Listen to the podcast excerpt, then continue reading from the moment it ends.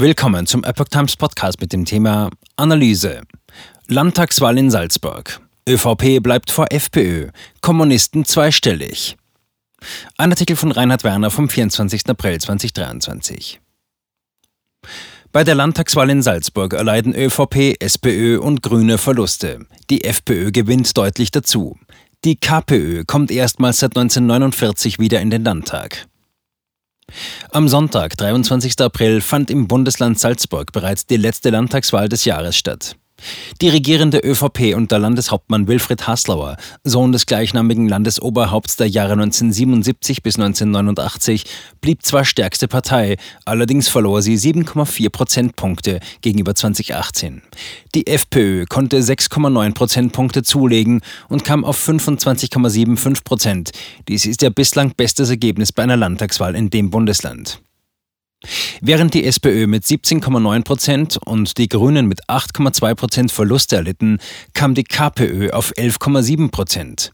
Bei der Landtagswahl zuvor war sie noch im Nullkomma-Bereich gelandet. Die Kommunisten, die zuvor nur von 1945 bis 1949 im Salzburger Landtag vertreten waren, wurden in der Landeshauptstadt mit 21,5 Prozent sogar zweitstärkste Partei. Im Land insgesamt sind sie nun die viertstärkste Kraft. Aus dem Landtag flogen demgegenüber die linksliberalen Neos, die nur noch auf 4,3 Prozent kamen. Keine Rolle spielte auch die MFG mit 0,8 Prozent.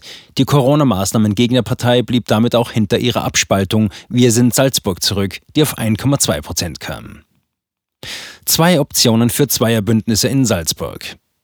Im künftigen Landtag von Salzburg wird die ÖVP mit zwölf Sitzen vertreten sein, minus drei. Die FPÖ gewinnt drei Mandate und kommt künftig auf zehn Sitze. Die SPÖ verliert einen Sitz und ist nur noch mit sieben Abgeordneten vertreten. Die Grünen bleiben bei drei Sitzen. Vier Mandate gehen an die Kommunisten. Um Landeshauptmann zu bleiben, hat Haslauer jetzt zwei Möglichkeiten, eine Zweierkoalition zu bilden. Eine solide Mehrheit hätte ein Bündnis mit der FPÖ unter Marlene Swarzek. Die ÖVP würde damit dem niederösterreichischen Modell folgen. Allerdings hätte auch die traditionelle Große Koalition mit der SPÖ eine hauchdünne Mehrheit von einer Stimme. Theoretisch könnte ein solches Bündnis auch noch eine der beiden Linksaußenparteien mit ins Boot holen, um die Mehrheit zu stabilisieren. Die Konservativen in der Landeshauptstadt und in den Peripheriegemeinden neigen eher solchen Modellen zu. Demgegenüber gibt es in den Innergebirgsbezirken Pinzgau, Pongau und Lungau eine deutliche Präferenz für Schwarz-Blau. In diesen Bezirken erzielte die ÖVP auch überdurchschnittlich hohe Wahlergebnisse, deutlich über 30 Prozent. Kommunisten kommen auch innergebirg über 5 Prozent. Die Volkspartei hat am Wahlsonntag vor allem an die FPÖ-Wähler verloren. Einer Sora-Analyse für den ORF zufolge verlor die ÖVP in diese Richtung 19.000 Stimmen im Vergleich zu 2018.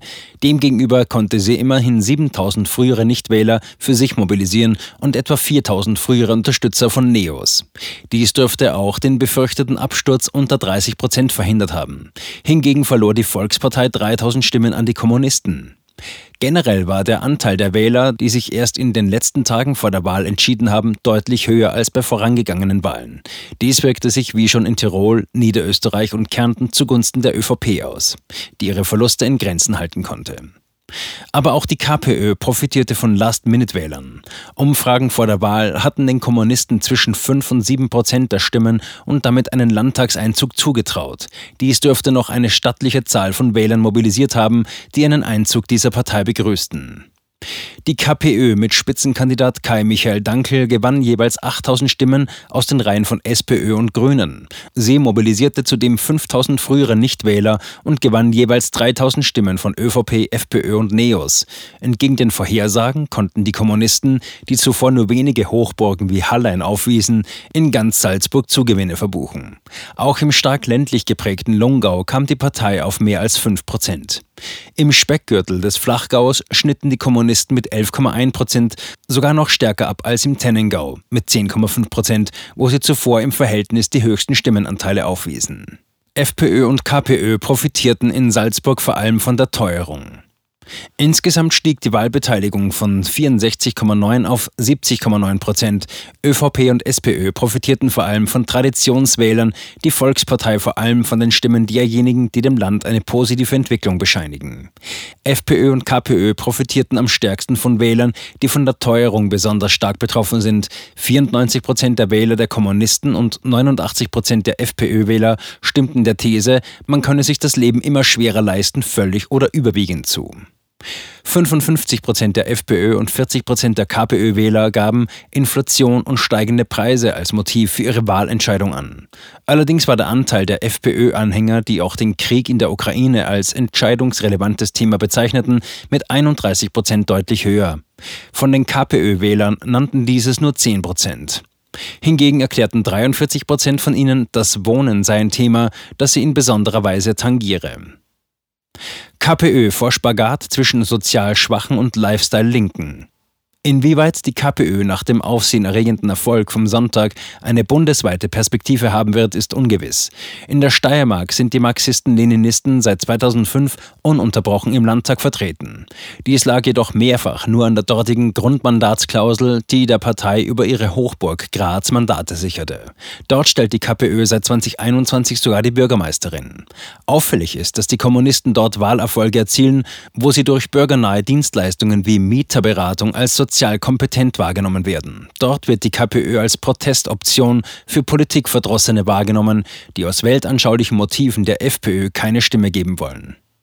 Anders als andere kurzlebige Protestparteien der vergangenen Jahre in Österreich wie BZÖ, Team Stronach oder MFG hat die KPÖ allerdings eine lange und an Misserfolgen reiche Geschichte. Dies reduziert immerhin das Risiko, dass ein zu schneller Erfolg innerparteiliche Turbulenzen nähren und die Partei implodieren lassen könnte. Dennoch könnten Österreichs Kommunisten früher oder später vor einer Zerreißprobe stehen, wie sie auch die Deutsche Linkspartei erlebt. Zu unterschiedlich sind die Lebenswelten von Fabrikarbeitern oder Einzelhandelskauffrauen, deren Kaufkraft die Inflation auffrisst, und den Lifestyle-Linken aus den Speckgürteln, die aus reiner Experimentierfreude KPÖ ankreuzten. Neue Dynamik in SPÖ-Mitgliederbefragung möglich. Einen erheblichen Einfluss könnte die Schlappe der SPÖ auf die am Montag beginnende Mitgliederbefragung über den künftigen Parteivorsitz haben. Bis zum 10. Mai sind die Mitglieder der Sozialdemokratie aufgerufen, zwischen drei Kandidaten zu wählen. Eine Vielzahl früherer oder aktueller Spitzenfunktionäre hat sich für einen Verbleib der seit 2018 amtierenden Vorsitzenden Pamela Rendi-Wagner ausgesprochen. Gegen einen solchen spricht aber eindeutig die bisherige politische Erfolgsbilanz der Sozialdemokraten in ihrer Amtszeit. Die SPÖ konnte bisher weder vom Zusammenbruch der türkis-blauen Koalition 2019 noch von der geringen Beliebtheit von Schwarz-Grün nennenswert profitieren. Linksliberale Wähler aus dem urbanen Akademikermilieu ziehen häufig Grüne und Neos der SPÖ vor. Gleichzeitig orientieren sich unzufriedene Wähler aus früheren sozialdemokratischen Kernschichten in Richtung FPÖ oder anderer Protestparteien wie nun auch der KPÖ. Der burgenländische Landeshauptmann Hans-Peter Doskozil hatte Randy Wagners Erfolglosigkeit zum Anlass genommen, die Führungsfrage zu stellen. Bis dato hat ihm das in den eigenen Reihen Vorwürfe der Illoyalität und Quertreiberei eingetragen. Die neuerliche Wahlniederlage der SPÖ, die sogar in früheren Hochburgen wie Bischofshofen oder Bömoos nur noch etwa 30 Prozent erzielen kann, könnte ihm nun jedoch nützen. Doskozil ist vor allem in den traditionellen sozialdemokratischen Kernschichten beliebt. Keinen Rückhalt hat er hingegen unter urbanen und intellektuellen Parteikreisen. Der dritte Kandidat, Dreiskirchens Bürgermeister Andreas Babler, steht für einen weiteren Linksruck der Sozialdemokraten. Gleichzeitig aber auch für weniger Funktionärsmacht. Sein Antritt dürfte eher Randy Wagner schaden. Siegeschancen trauen Beobachter ihm jedoch kaum zu.